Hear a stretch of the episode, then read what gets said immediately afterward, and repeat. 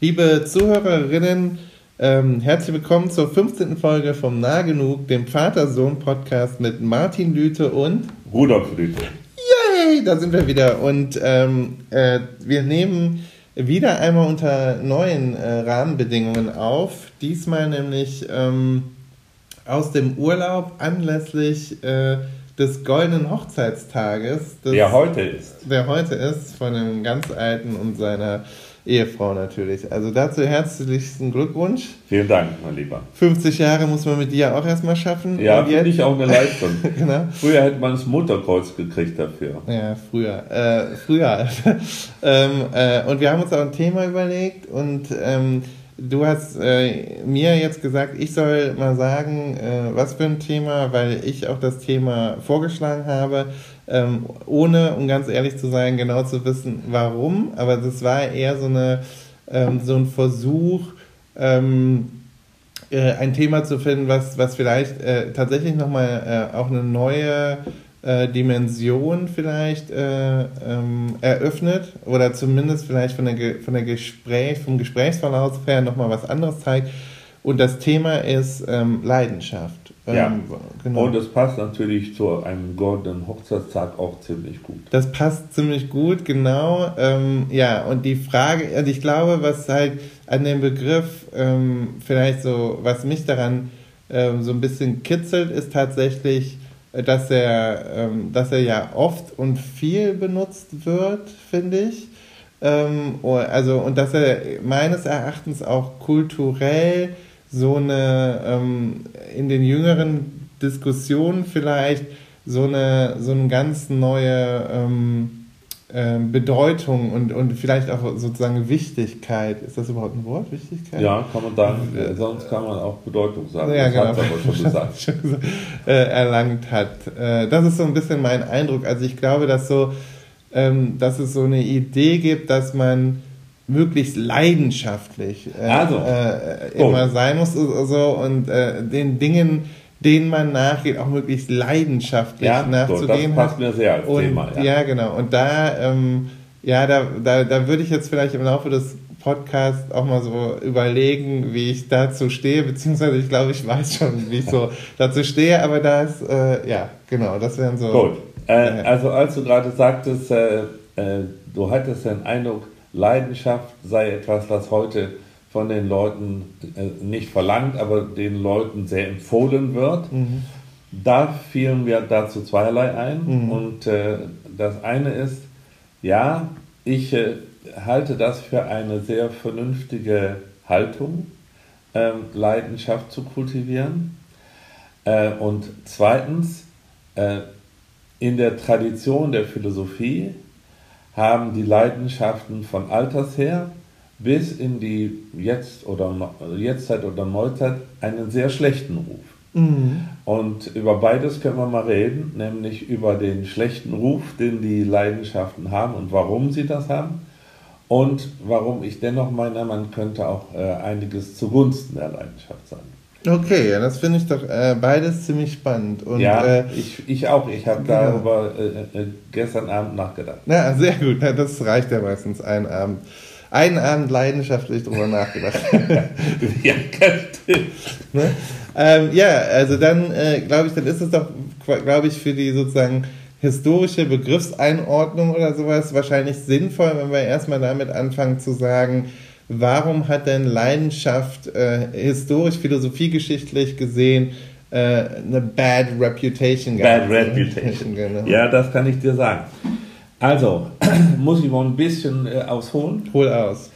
Ähm, also, der erste Punkt in dem Zusammenhang sind die sogenannten Weisheitsschulen äh, der griechischen Antike.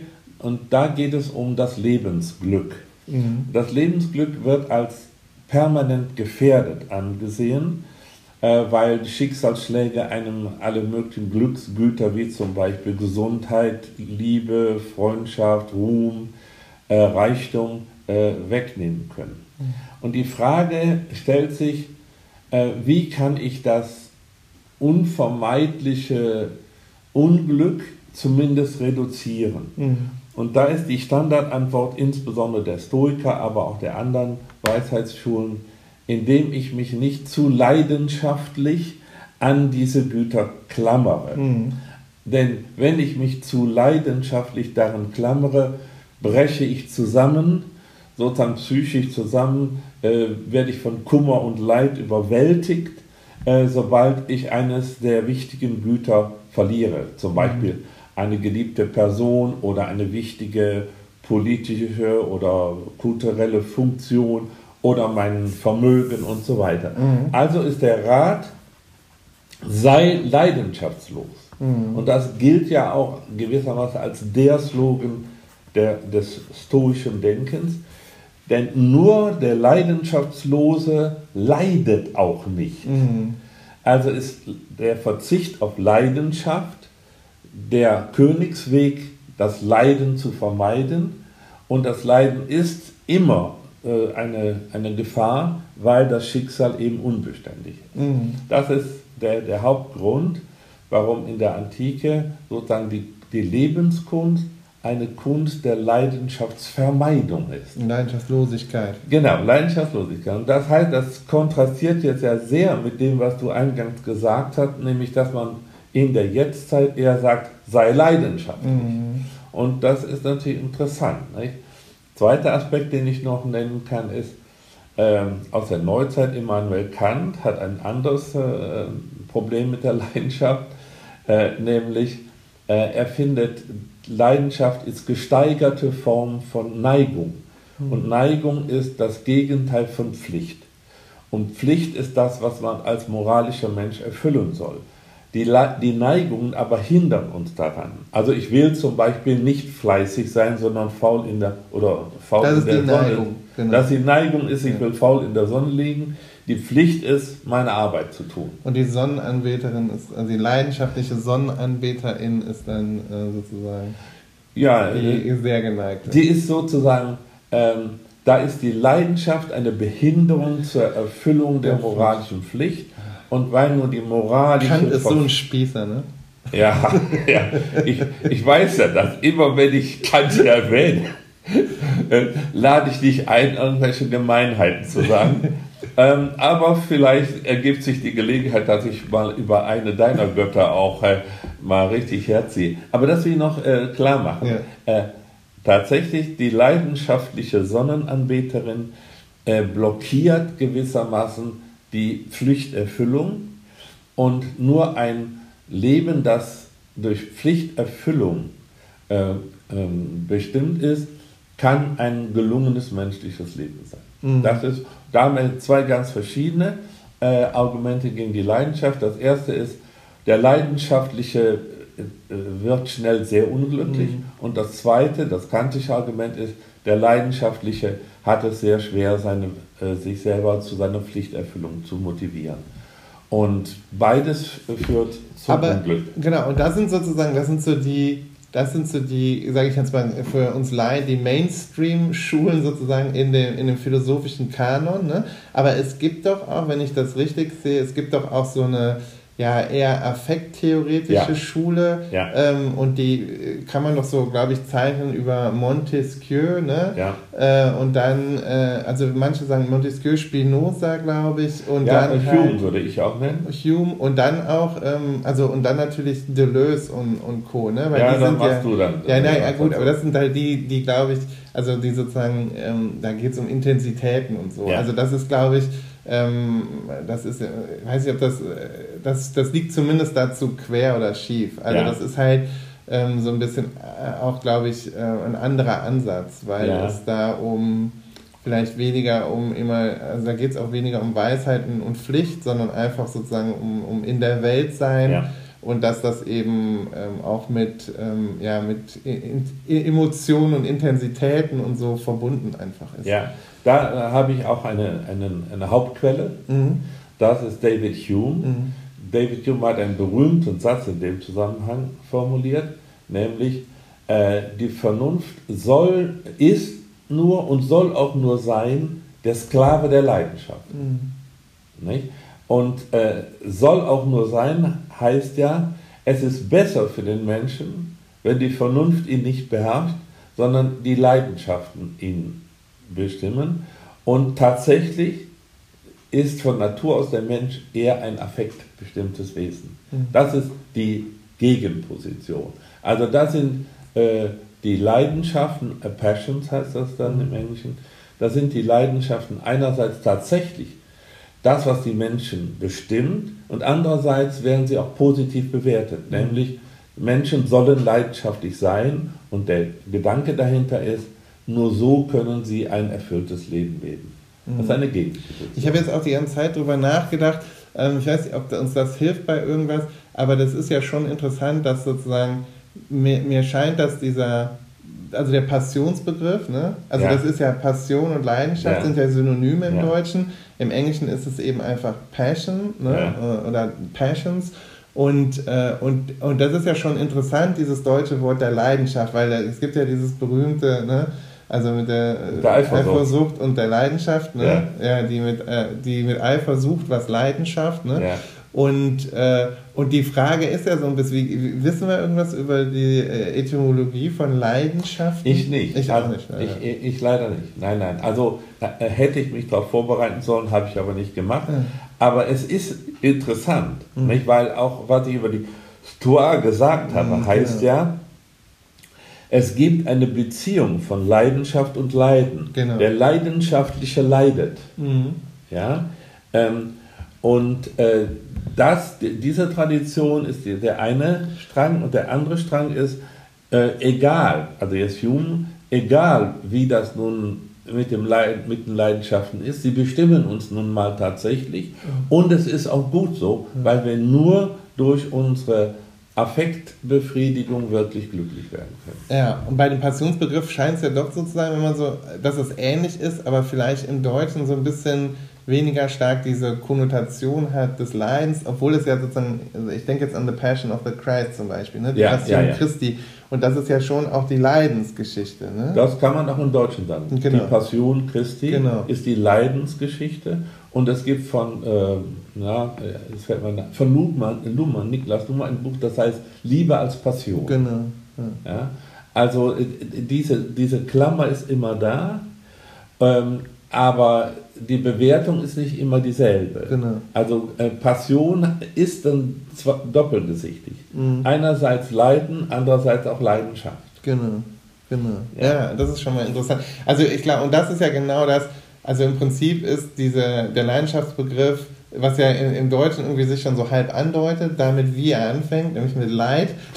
also so, so eine Kippfigur im Prinzip. Ja. Ne? Das ist, und, und deshalb wahrscheinlich auch diese verschiedenen Interpretationen der Bedeutung von Leidenschaft für das menschliche Dasein in der Geschichte der Philosophie und ja. auch so, glaube ich, in der Kulturgeschichte. Ne? Ja. Also da gibt es ja sozusagen also man könnte jetzt auch sagen, in den äh, literarischen und auch in den, in den kunsthistorischen Epochen gibt es ja die Epochen, die sozusagen einen besonders von mir aus jetzt klaren Blick, ja, sterilen Blick auf die Welt sozusagen gutheißen ja. und, und den, die sozusagen, also die Romantik, die halt ähm, äh, sozusagen das Gefühlshafte ja, ja, und das, die Entdeckung der eigenen Gefühlswelt über die Entdeckung der Natur oder sowas ähm, positiv betonen und sozusagen als, als Quintessenz des menschlichen, äh, menschlichen in der Weltseins irgendwie yeah. äh, hervorheben, ne? oder? Also, also äh, würde ich sagen, ich würde äh, was die Romantik betrifft, äh, sozusagen konkretisieren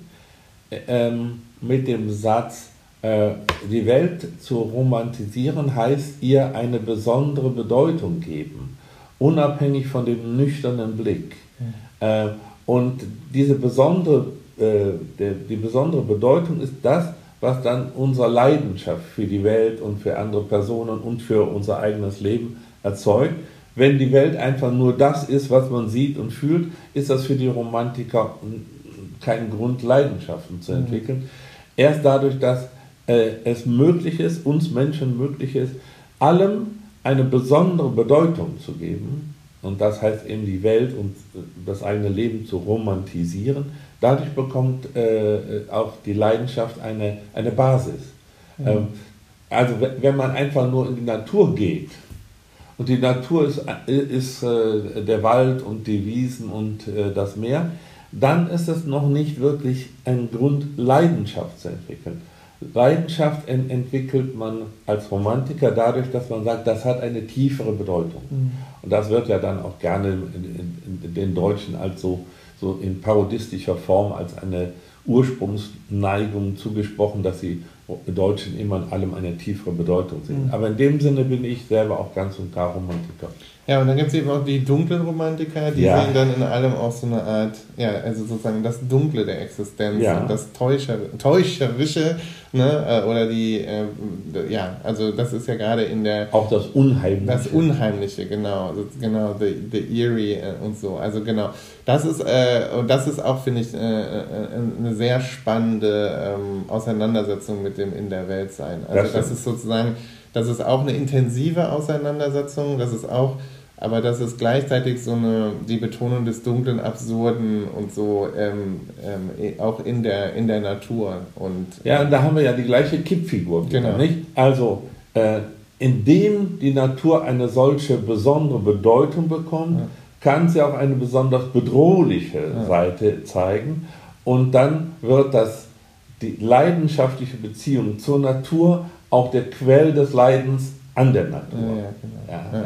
Also wir haben gestern, interessant. Wir haben gestern hier ähm, ziemlich, in ziemlich heftigem Wind gesessen und ich merke immer, also Sturm äh, an, an der See und das war, ähm, das ist, sind für mich immer interessante Momente, weil, äh, weil ja als Stadtmensch irgendwie ist es immer was Besonderes in der Natur zu sein und sozusagen die Intensitäten der Natur zu erleben. Also weil, weil wir ja schon auch, glaube ich, ähm, in, in, in den modernen und spätmodernen Gesellschaften uns irgendwie dran gewöhnt haben, ähm, also zumindest sozusagen in der, in der Blaupause dieser Existenzen, dass wir diesen Intensitäten äh, weitgehend in der, in der Alltäglichkeit aus dem Weg gehen ja. und sie, wenn dann, suchen. Ne? Ja. Also sozusagen, dann aber dezidiert suchen, äh, um sie ähm, äh, also um sie zu finden, was jetzt ein bisschen tautologisch ist, aber genau, ähm, während jetzt, also wir gehen halt zum Beispiel in, unserer, in unserem alltäglichen Leben jetzt nicht in, in, in, das, in den Wolkenbruch, um diese intensive Erfahrung des Nasswerdens zu erleben oder die Stärke des Wolkenbruchs zu erleben.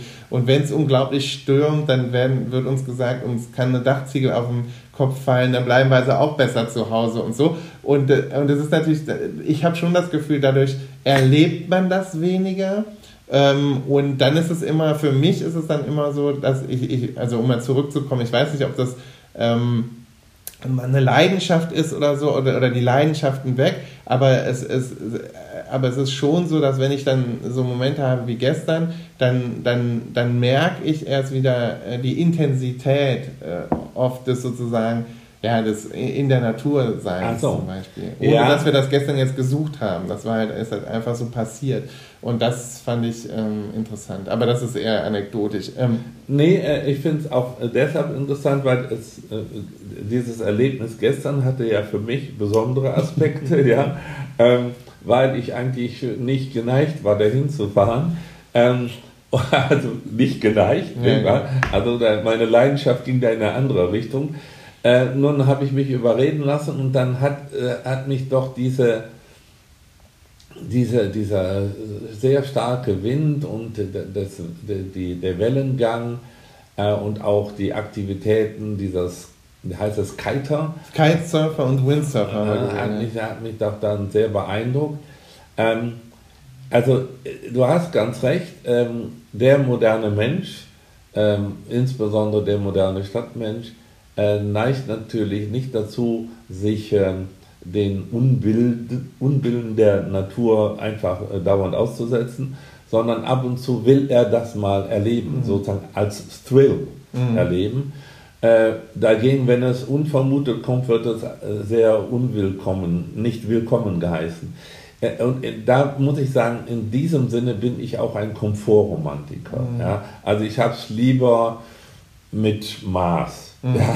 Wie alles. Wie alles. Wie ja. alles mit Maß. Also auch den Wind und den Regen. Ach, ja, also, also du, zum Regen hast du eh eine besonders ja, Beziehung. mag ich nicht.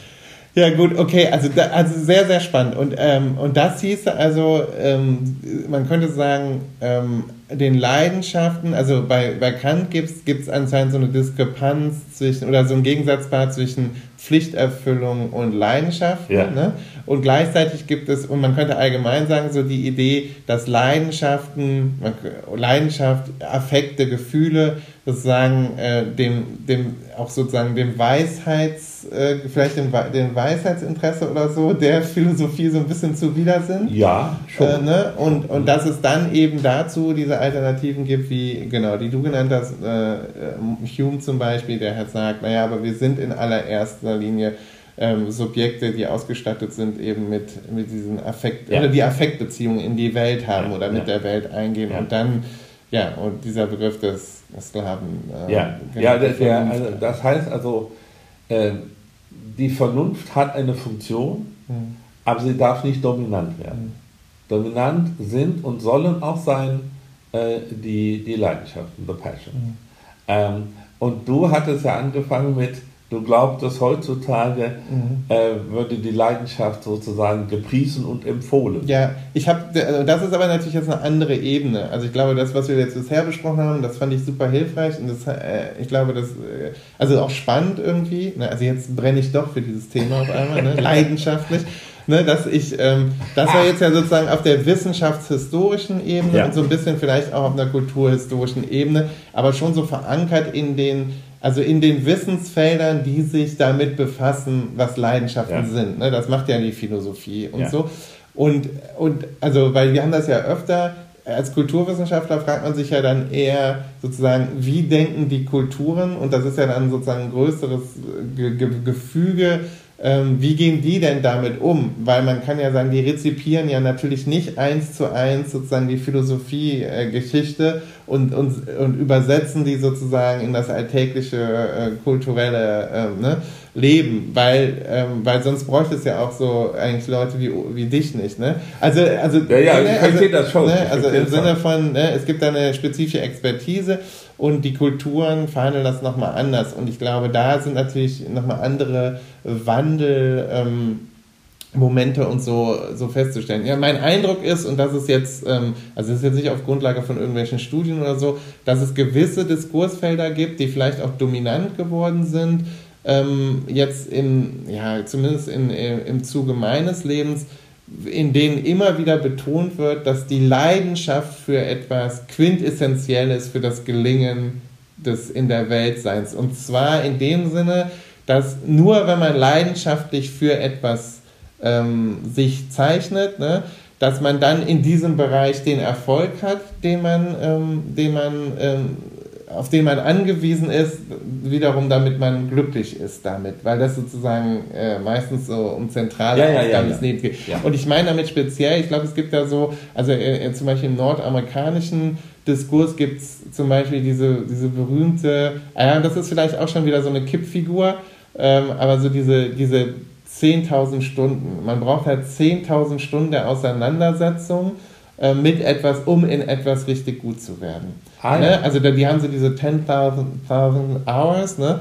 Ähm, Idee von, äh, von der Auseinandersetzung. Also das heißt, man muss... Dann ist das das Maß der Leidenschaft. Ja, und genau. Und um das natürlich reinzustecken, muss man leidenschaftlich sein. Mhm. Und ich glaube, es gibt sozusagen, und irgendwie sind in der Gegenwartskultur vielleicht beide dieser Ideen sehr ähm, verbreitet. Ja. Ne? Nämlich dieses, ähm, man muss sich leiden, man muss Leidenschaft haben, weil nur wenn man die hat, hat man die Leidensfähigkeit, ja. die, es, der, die es bedarf, um sozusagen diesen steinigen Weg zum Erfolg ja. zu gehen. Und ich glaube, das ist sozusagen, das ist eine, eine kapitalistische Erzählung, die ist relativ sozusagen self-serving, ne? also die, die dient vor allem dazu, ähm, ja, diese, diese, diese, diese Idee ähm, ne, von, ja, von kapitalistischer Meritokratie ne, aufrechtzuerhalten. Das heißt, also die, die, die sich wirklich anstrengen im Kapitalismus, die haben auch die besten Chancen und, äh, und richtig anstrengen kann man sich am allerbesten, wenn man wirklich leidenschaftlich ist. Ja.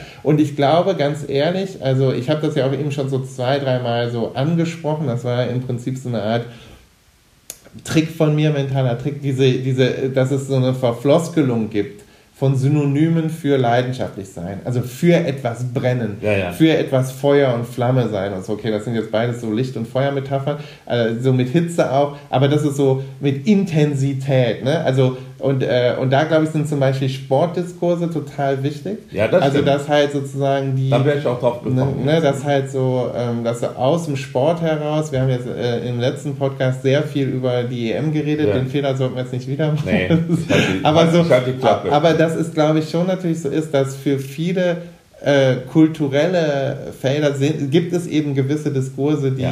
ähm, die maß, maßgeblich sind. Und ich glaube, dieser, diese, diese spezielle Idee von Leistungsfähigkeit durch Leidenschaft, die ist im Sport auch sehr verbreitet. Ja, aber nicht nur da. Genau. Nicht nur da. Also und, insofern würde ich sagen, ähm, ich höre ja jetzt schon wieder heraus, dass du da eine Art kritische Distanz aufbaust und zwar nicht überraschend eine kapitalismuskritische Distanz und das hat zu tun mit dem Leistungsbegriff und dem sozusagen der, der ideologischen äh, Funktion des Leistungsbegriffs habe ich vor kurzem dazu das Buch von Sandel gelesen, äh, der das ja sehr kritisiert, dieses Leistungsprinzip und das äh, Das tun wir in die als- Shownotes.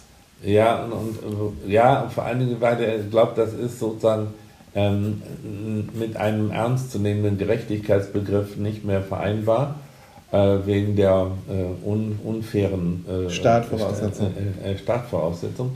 Also, dennoch, also trotz Sandel und trotz Martin Lüthes äh, Kapitalismuskritik, möchte ich äh, in den Chor derer einstimmen, äh, die sagen, ähm, man, man soll Leidenschaft äh, positiv bewerten, aber ich werde dann ganz gegen Ende auch sa- sagen, wo ich, ich würde von einer Dialektik reden, also ja, aber. Nicht?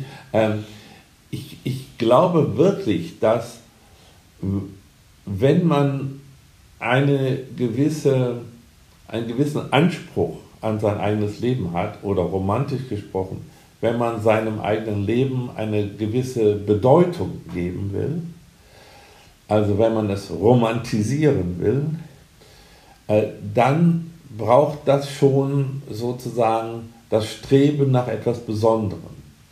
Äh, Das kann im Sport sein, aber das kann auch äh, in geistigen Anstrengungen oder in künstlerischen Anstrengungen oder sogar in politischen Anstrengungen sein. Also man möchte etwas Besonderes machen aus seinem Leben.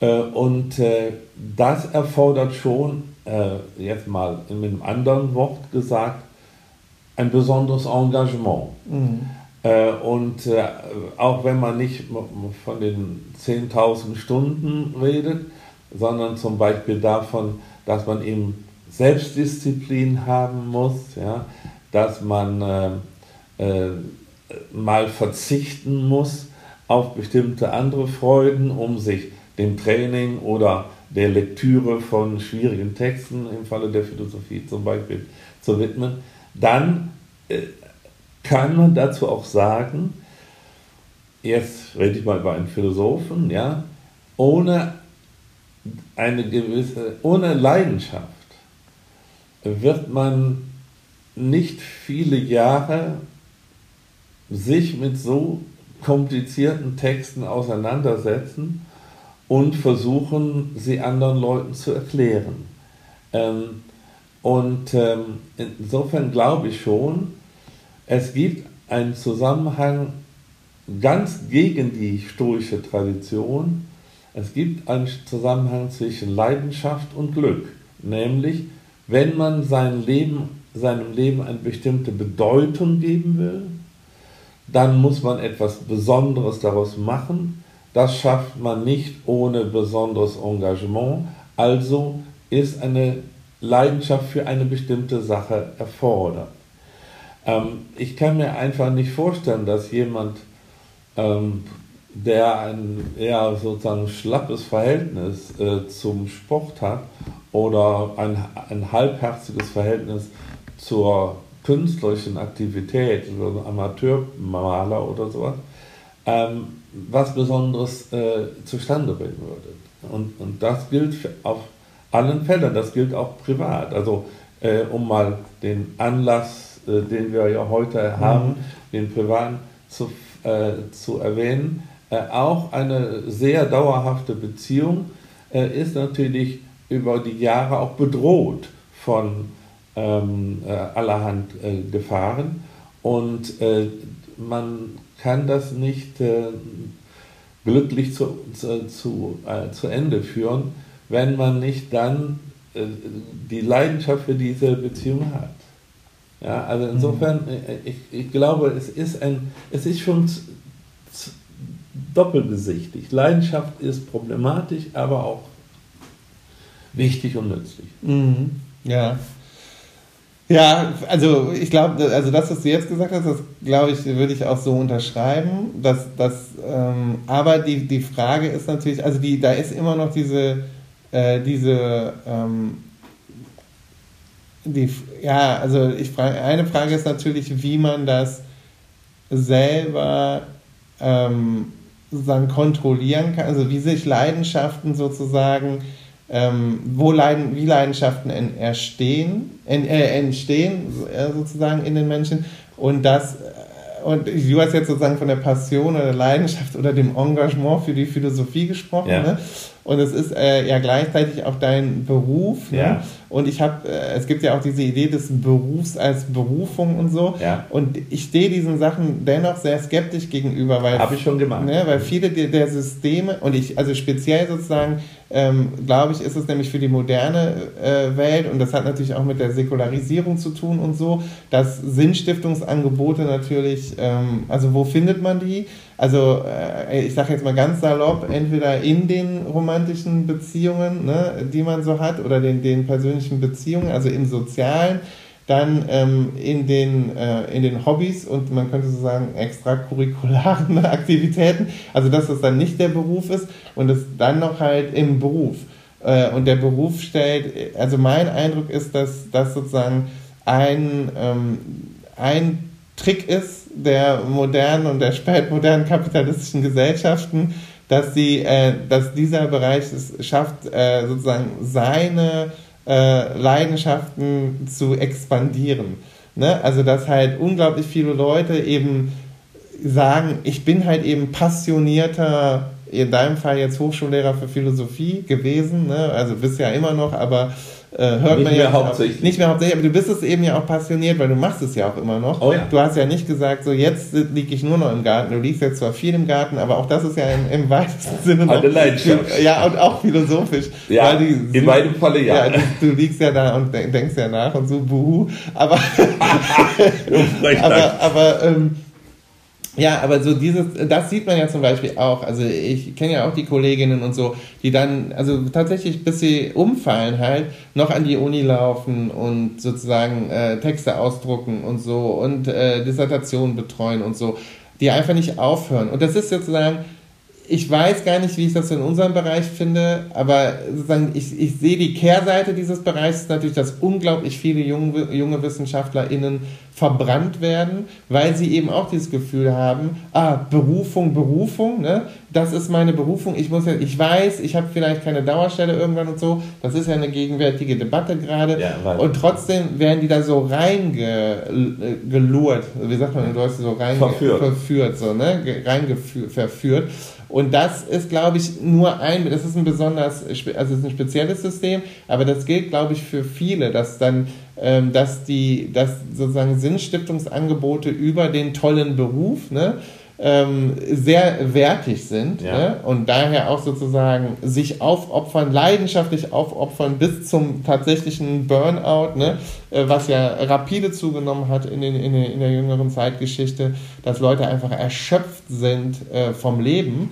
Ja. Äh, und das hat, glaube ich, damit zu tun, dass es diese, ähm, ja, dass es da so eine Art ähm, so eine Andocken und Korrumpierung des, ähm, des Leidenschaftsbegriffs gibt. Ja. Speziell für dieses, also dieses Agenturdasein. Man, man, ja klar, man hat da kein Wochenende mehr, man arbeitet immer und so. Das ist halt so in den kreativen Berufen und so, ne? Also in den Medien und was weiß ich, ne?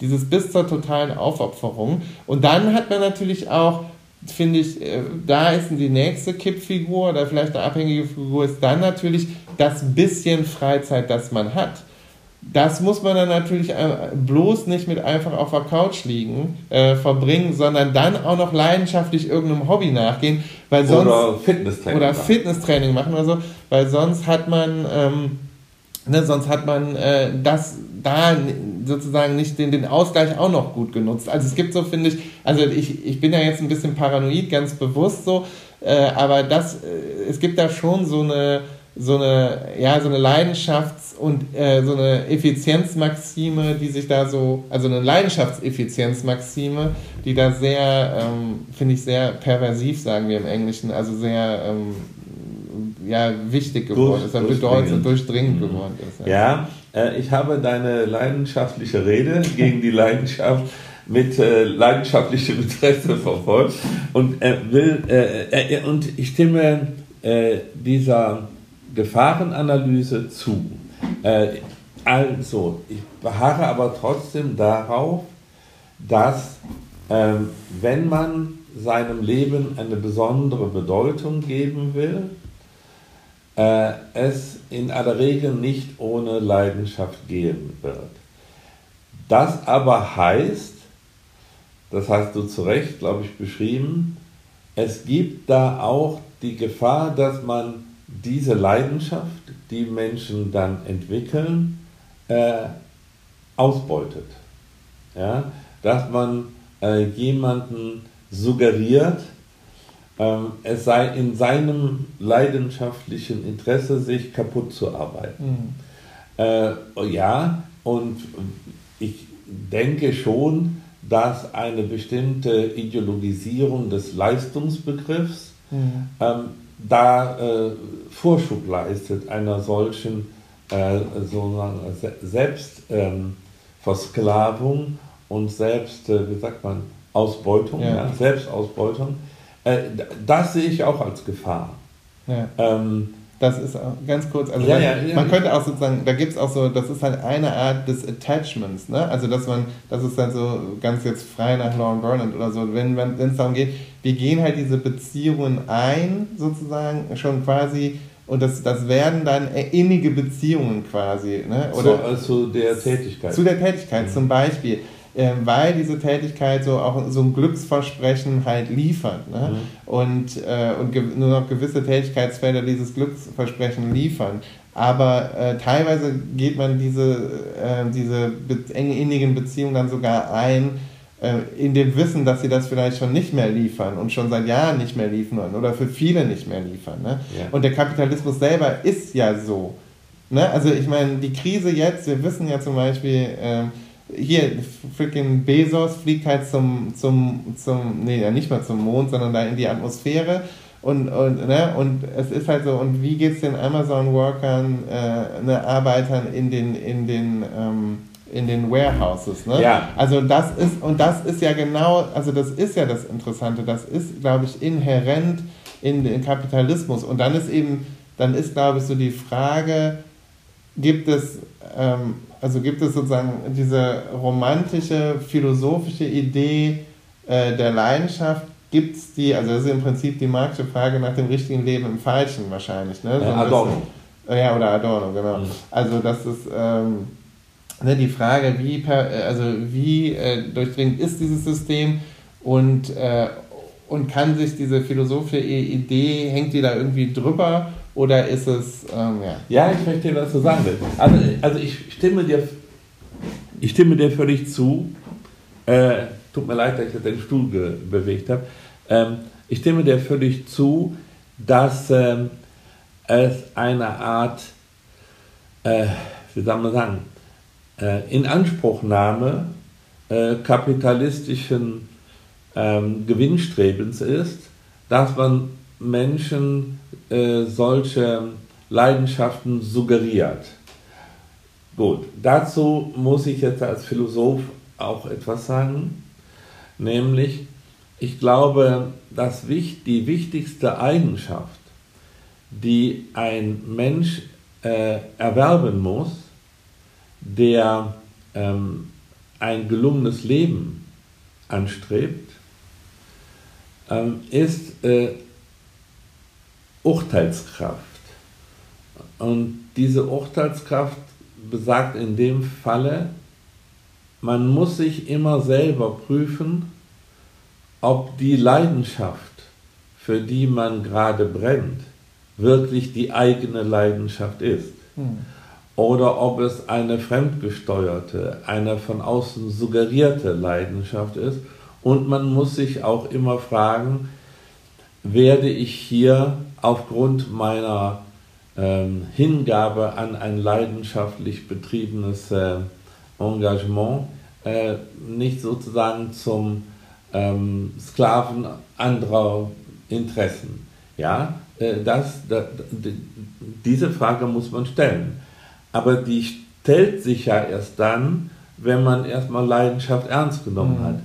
Die Alternative, na, also dann lieber erst gar keine Leidenschaften entwickeln, wäre für meine, äh, aus meiner Sicht auch fatal. Also ich, ich plädiere schon für Leidenschaft, ich äh, plädiere auch dafür, äh, die Gefahren, äh, also dass man sozusagen in der Leidenschaft besonders im, ähm, wie sagen wir, empfindlich wird oder äh, besonders der Gefahr verletzlich, äh, verletzlich wird, ja, danke, dass man besonders verletzlich wird. Also nehmen wir äh, äh, zum Beispiel meinen Fall, nehmen wir an, ich habe, äh, und das stimmt ja auch, ich habe irgendwann entdeckt, dass Philosophie für mich sehr wichtig ist und auch die philosophische Lehre an Universitäten sehr bedeutsam.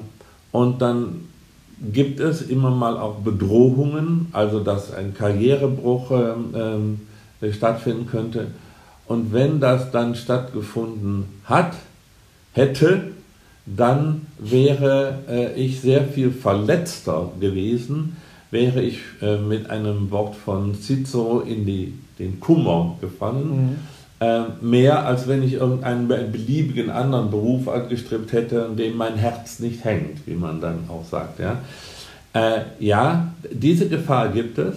Und es gibt natürlich auch die Gefahr, dass man, wenn ich dann Assistent gewesen, ich bin ja auch Assistent gewesen und ich hätte einen ausbeuterischen Chef gehabt, was ich nicht gehabt habe, um das mal äh, lobend zu erwähnen, äh, dass ich dann sozusagen äh, dessen Arbeit gemacht hätte oder dessen Karriere befördert hätte, nur damit ich auch dann äh, sozusagen meine Ziele erreiche. Und, äh, die Gefahren bestehen. Aber das ist dann immer eine Frage der eigenen Urteilskraft. Und ich glaube, man kann sagen, es gehört zum Erwachsenwerden die Ausbildung dieser Urteilskraft, dass man wirklich ähm, einerseits Leidenschaft ernst nimmt, andererseits aber auch die Gefahren immer reflektiert. Mehr kann ich, glaube ich, nicht dazu sagen. Mhm. Ein Verzicht im Sinne von, oh, da könnte ich ja ausgebeutet werden, scheint mir keine Alternative zu sein. Mhm. Dann hätte man, äh, um mein, dein böses Wort von eben äh, aufzugreifen, äh, sag's jetzt mal so, ähm, ein Mensch, der aus Angst auf leidenschaftliches Engagement verzichtet, ist in der Gefahr, ein Spießer zu werden. Das wäre meine, meine Bedeutung. Also meine Bedeutung. Also dann, weißt du, also ich meine jetzt mit Spießer äh, sozusagen jemand, der Du meinst jetzt mit Spießer Kant? Nein, Kant hatte eine Leidenschaft, ja. nämlich die Philosophie. Spießig sein. so, pass auf. Äh, man darf mich provozieren, aber man sollte es nicht zu doll treiben. Ne? Man sollte die Leidenschaft für ja. das äh, Provozieren nicht übertreiben. Nee, also äh, ich greife greif das nochmal auf. Also, äh, tatsächlich glaube ich, ähm, eine, nicht die einzig mögliche, aber eine immerhin mögliche Beschreibung des Spießertums ist ähm, die, so eine Art laue Existenz. Ja, also eine Existenz ohne Feuer, um mhm. deine Metaphern von äh, äh, eben äh, aufzugreifen. Oder eine Existenz mit angezogener Handbremse. Mhm. Oder eine äh, äh, sozusagen Risikovermeidungsexistenz. Mhm. Und da glaube ich tatsächlich, dass ein Stückchen Wahrheit steckt in diesem, äh, ich glaube, das ist so ein Jugendslogan, nicht? Mhm. No risk, no fun. Mhm. Ja, glaube ich. Und wenn ich das sage, bedeutet das äh, was, denn je älter ich werde, umso mehr scheue ich ja das Risiko. Ja, ja? Aber ähm, äh, das habe ich nicht von Anfang an gescheut, überhaupt nicht. Äh, weder in meiner beruflichen Laufbahn noch äh, in, in privaten äh, Zusammenhängen. Äh, also insofern, ja, ich glaube daran, aber es ist kompliziert. Es mhm. ist kompliziert. Man kriegt, man kriegt keine Bedeutung in sein Leben, ohne dass man auch mal was äh, riskiert. Mhm. Naja, es gibt natürlich auch, man, also ich glaube, dass ich erkläre mir das schon so, dass, äh, dass es vielleicht, es gibt so ähm, viele ähm, Hobbys, ich denke jetzt einfach mal Hobbys, ne? also sozusagen, äh, die, die für Leute sinnstiftend werden, ne? die dann auch leidenschaftlich betrieben werden, die, glaube ich, so eine Art Pseudo, also du hast das eben so Thrill genannt und Thrill ist ja auch so ein komplexes Wort, weil da ja so irgendwie so, das ist eben nicht Risiko, sondern das ist so der Kick, der ja. durch so, ich würde es mal ein Pseudorisiko oder ein, ein, simuliertes oder geringes Risiko entsteht. Ähm, ne?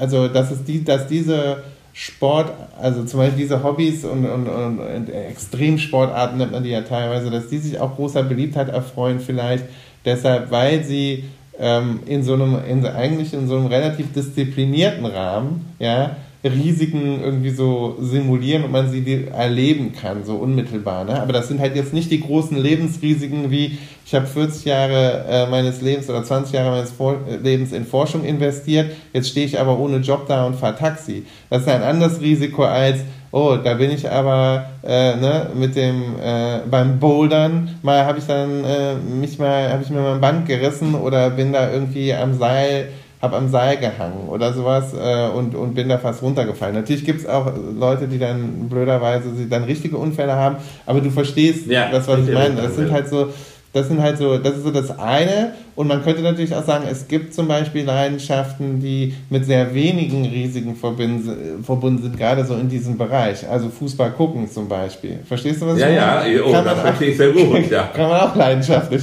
Oder digitalen Fußball spielen. Kann ja, man auch leidenschaftlich. Ich kenne da auch Leute. Dann geht man nur das Risiko ein, dass die Firmen, die die Spiele produzieren, Mist machen. Äh, und dann hat man, dann hat man auch ein Problem. Also du hast gesagt, wir sollten vermeiden, dauernd über Fußball zu reden. Ja, ja, klar, nee, nee, das stimmt ja auch. Aber ich meine jetzt, ich meine jetzt auch nicht Fußball gucken, aber äh, also sich für Sport zu begeistern, jetzt Olympia zu gucken oder was mhm. weiß ich, ne? Also das, was man ja, was man ja so laienpsychologisch gerne Eskapismus nennt. Also dass man eben genau Leidenschaften könnte ja. man ja, also Eskapismus könnte man ja auch so nennen, dass man Leidenschaften auslagert. Ne? Ja, ja. Also ne, das, das kann auch in die Literatur sein oder so.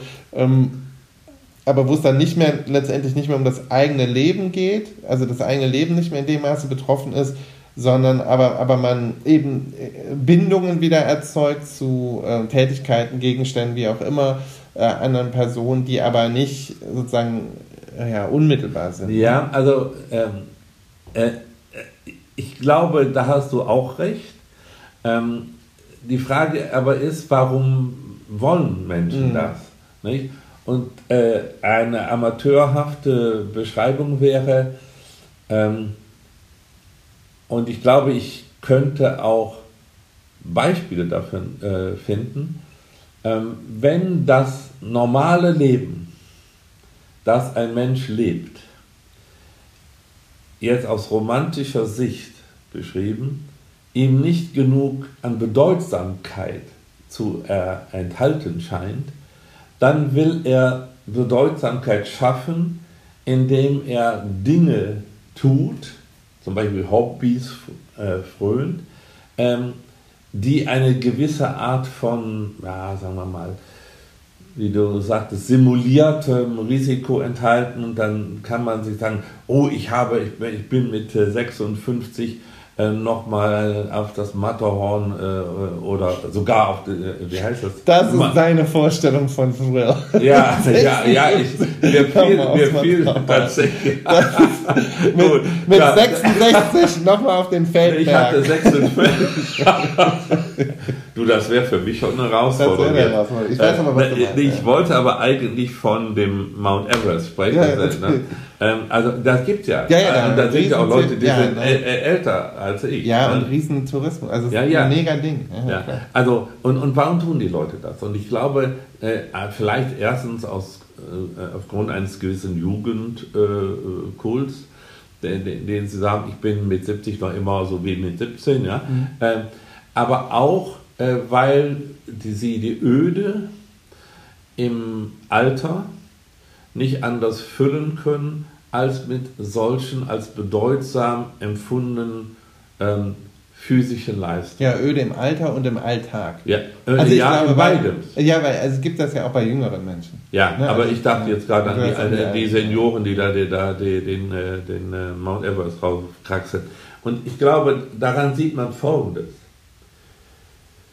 Menschen haben im Allgemeinen ein Streben nach Bedeutsamkeit.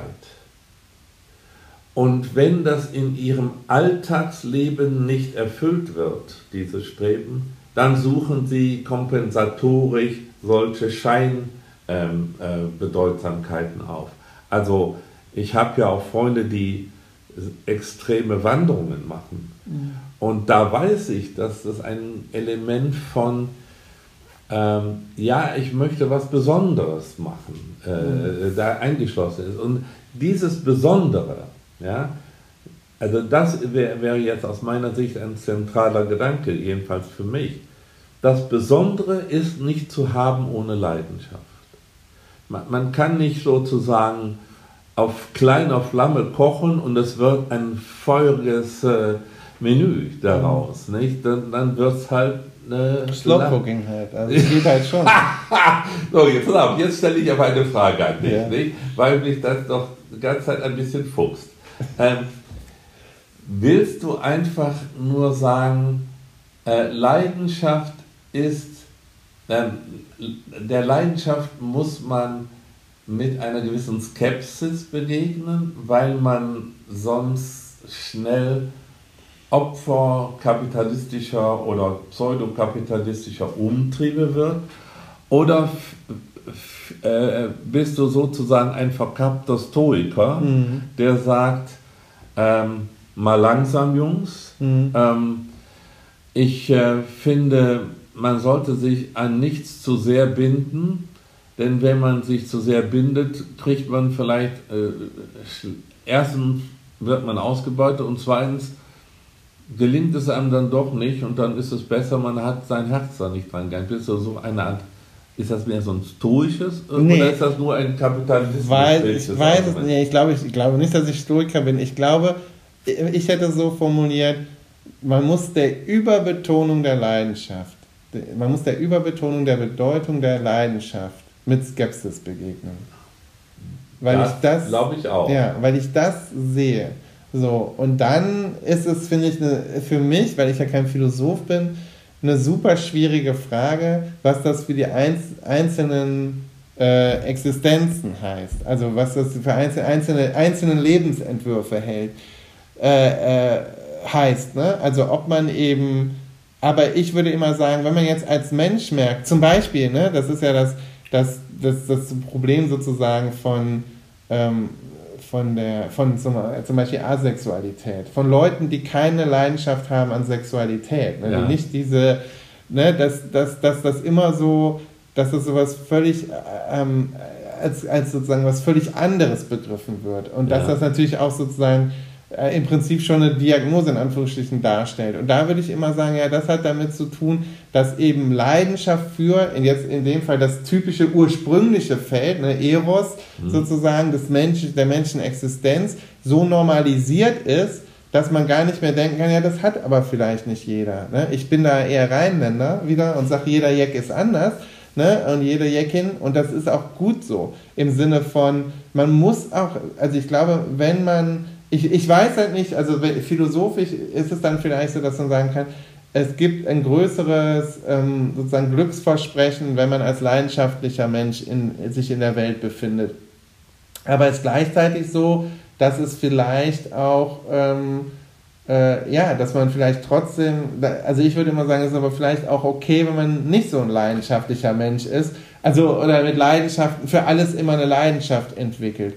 Vielleicht ist es auch äh, ja, vielleicht ist es auch eine Charakterfrage und nicht nur eine, eine Einstellungsfrage oder so. Ne? Mhm. Also eine, eine, Identitätsfrage, die, die, die nicht rein sozusagen ähm, von einem Lebensentwurf oder so äh, ja. geprägt ist. Verstehst du? Also, aber ich glaube, also mein, da, da, war, da wüsste ich gar nicht, da, ich kann das immer nicht so global beantworten, mhm. abstrakt beantworten, aber was ich weiß, ich, ich finde diese über, die gegenwärtige Überbetonung von musst nur dafür brennen, ne? du musst nur Leidenschaft haben und so, dann wird das schon. Dann denkst du, das stimmt einfach nicht. Nee, das, das stimmt, stimmt eben nicht. auch aus diesem Sandell-Grund genau nicht, ne? weil es eben eine große kapitalistische Lüge ist, dass jeder, der es nur versucht, es auch schafft.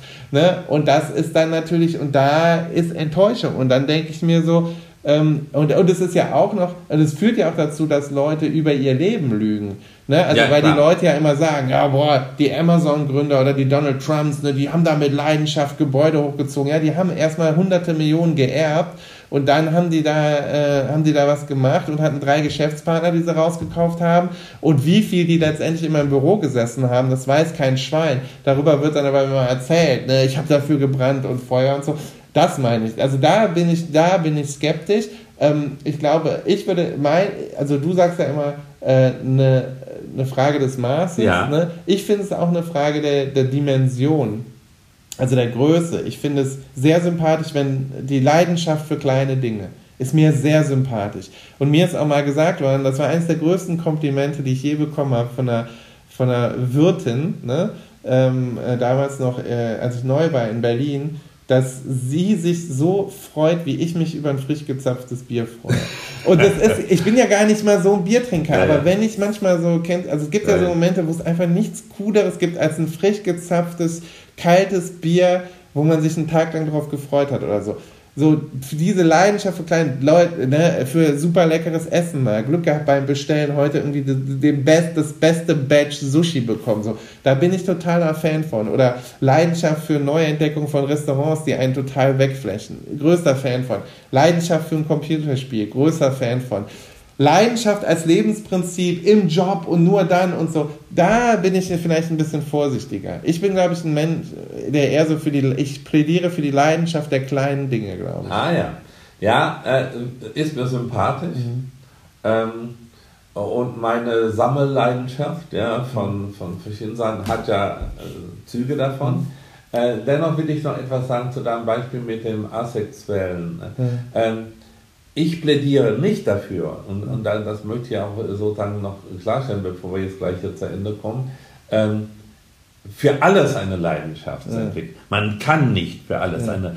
Jemand, der für alles eine Leidenschaft entwickelt, lügt. Mhm. Ist ein unehrlicher Sack.